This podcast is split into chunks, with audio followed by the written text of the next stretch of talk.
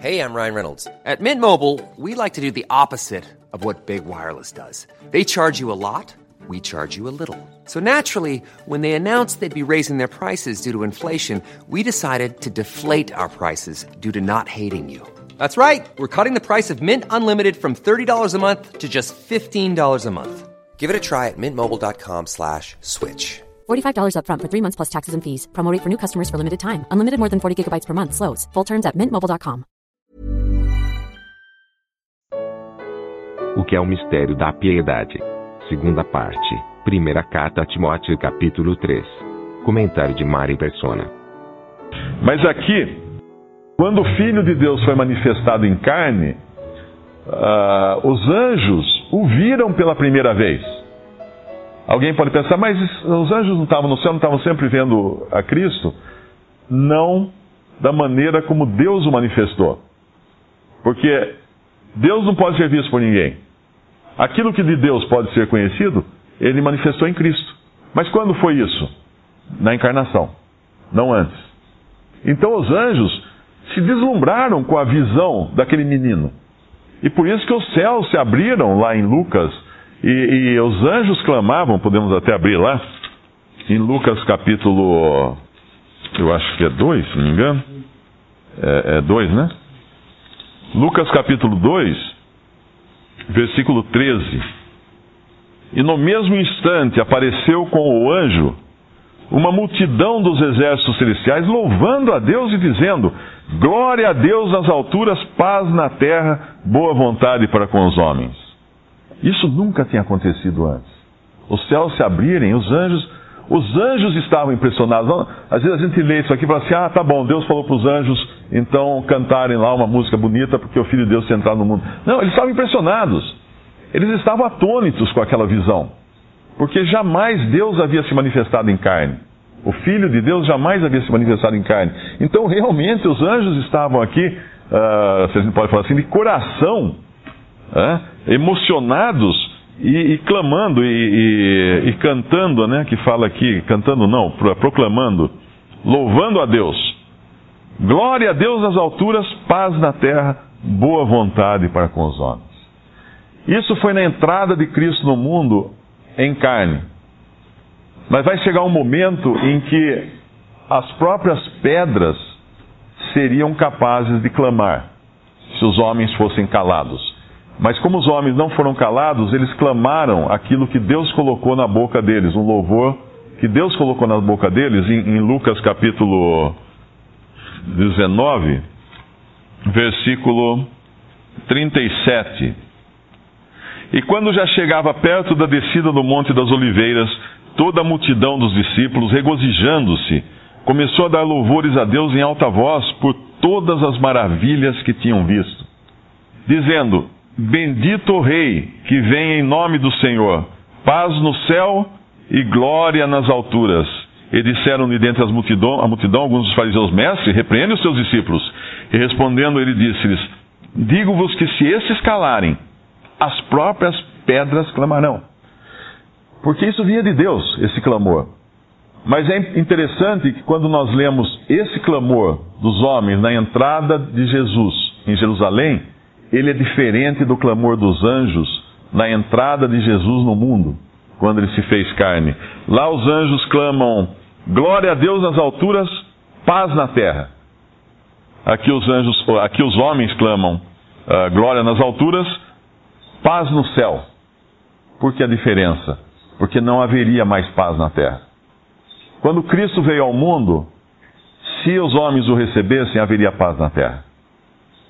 Como os homens não o receberam, não haveria mais paz na terra, até que ele voltasse para reinar. Mas, agora eles clamam paz no céu. Tem um versículo em Colossenses 1, versículo 20, versículo 19. Porque foi do agrado do Pai que toda a plenitude nele habitasse. Isso, a plenitude da divindade e que, havendo por ele feito a paz pelo sangue da sua cruz, por meio dele reconciliasse consigo mesmo todas as coisas, tanto as que estão na terra, como as que estão nos céus.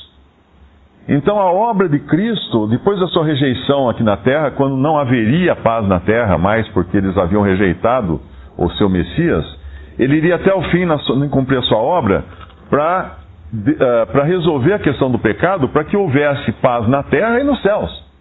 Mas como no céu não há paz, na realidade nós temos que lembrar que existe no céu multidões de anjos caídos, rebeldes que se rebelaram contra Deus e somente pela obra de Cristo na cruz, Satanás poderia ser vencido e esses anjos terem por uh, terminada a sua, a sua afronta contra Deus.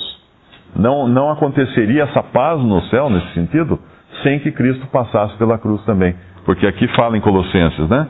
Havendo ele feito paz pelo sangue da sua cruz, por meio dele reconciliar-se consigo mesmo todas as coisas, tanto as que estão na terra como as que estão nos céus porque as coisas nos céus não estavam reconciliadas antes que Cristo morresse na cruz. Então, essa passagem de 1 Timóteo 3, uh, ah, ela é tão rica, um versículo só tem tanta coisa. Uh, o mistério da piedade, aquele que se manifestou em carne, foi justificado em espírito. Quando o Senhor Jesus, depois 30 anos, aos seus 30 anos mais ou menos, o Espírito Santo desceu sobre ele em forma de pomba. Ali estava um que tinha aprovação direta do Espírito Santo de Deus.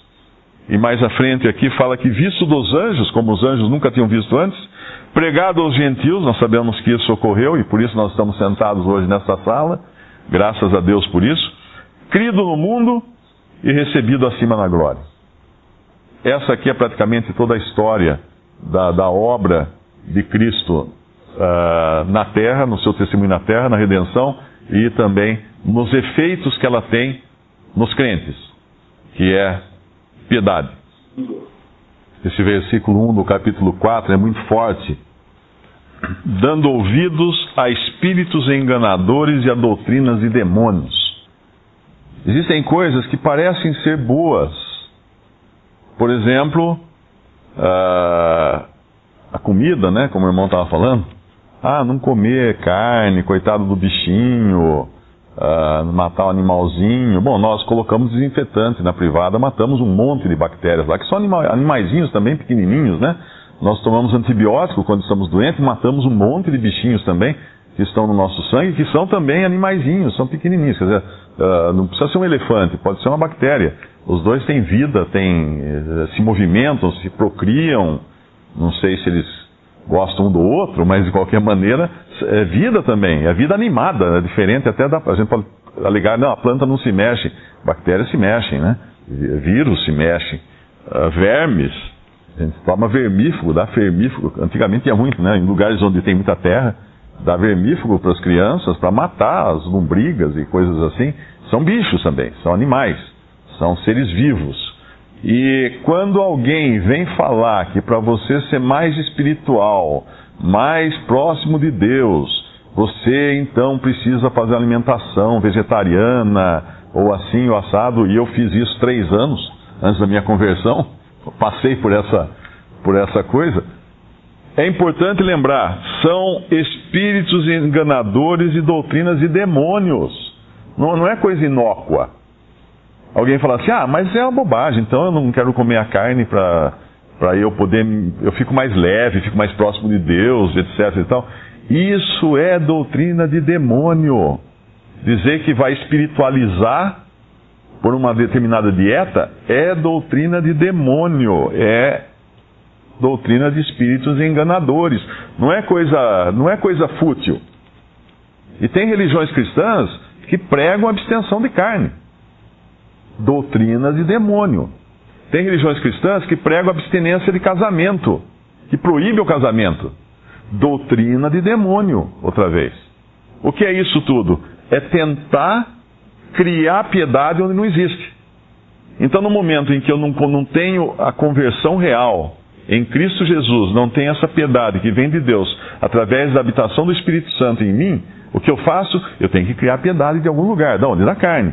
Então, vamos abstenção de alimentos, abstenção de casamento, uh, fazer isso, fazer aquilo, fazer algum tipo de ritual, uh, me lavar, pular sete ondas, fazer qualquer coisa que pareça que eu seja uma pessoa mais espiritual, diferente dos pobres, humanos que estão ali não tendo essas mesmas práticas que eu. Mas quando a gente abre lá em Colossenses, onde leva isso, na realidade? Onde leva a doutrina de demônios? Ou de espíritos enganadores? Colossenses capítulo 2, versículo 18. Ninguém vos domine a seu bel prazer, e esse ninguém é esses uh, hipócritas do versículo 2 do capítulo 4 de 1 Timóteo, que são homens que falam mentiras e estão com a própria consciência cauterizada, ou seja, eles acreditam na própria mentira deles, porque eles mentiram tanto que no momento eles acabaram achando que era verdade a mentira deles. Então, cauterizou a consciência, não sentem mais nenhum pudor em falar suas mentiras. Mas aqui em Colossenses capítulo 3, 18, então, ninguém vos domine a seu bel prazer com pretexto de humildade e culto dos anjos. Hoje a moda é culto dos anjos. Um monte de gente fazendo oração para anjo, mandando oração de anjo na internet. Cultuar anjos é cultuar aqueles que Deus falou que não podem ser cultuados. Quando, quando João, lá em Apocalipse, se ajoelha diante de um anjo, o anjo fala: Levanta, que eu sou conservo teu. Não é para não é adorar anjo, não é para pedir coisa para anjo, não é para orar anjo. Não é fazer nada com o anjo. o anjo. Os anjos de Deus estão aí para nosso benefício, mas é Deus quem determina o que eles devem fazer ou não fazer em nosso benefício. Pretexto de humildade e culto dos anjos, metendo-se em coisas que não viu. Esse, coisas que não viu, algumas traduções trazem metendo-se em visões. Muita gente se, deve, se deixa levar por visões. Ah, eu tive uma visão. Uma visão é uma coisa que você não viu, na verdade, ela não existe, não, não é real. Ela é irreal. E Satanás cria visões para enganar as pessoas, os incautos.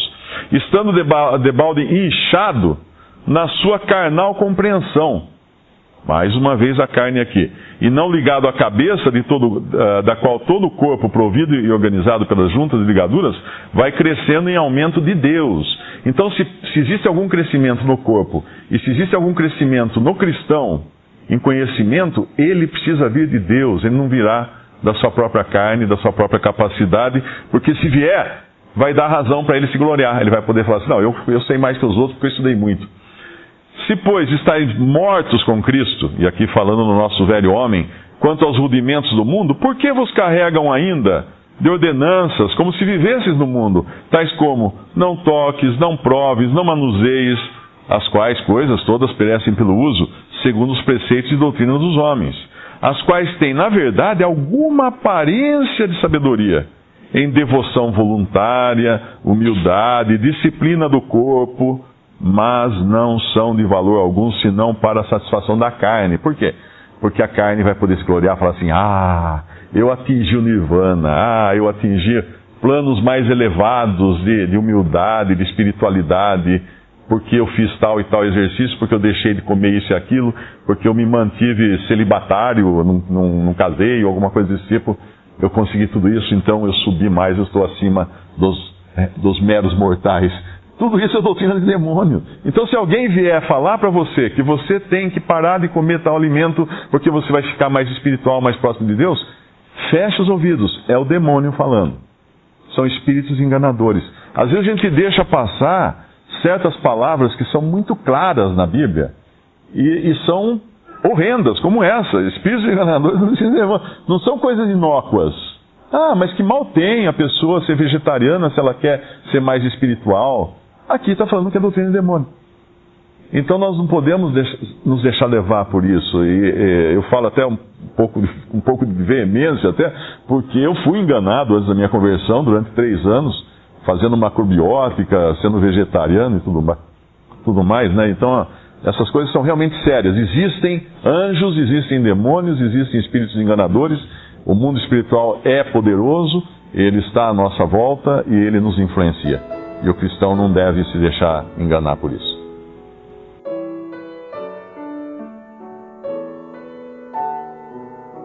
Visite respondi.com.br Visite também 3minutos.net.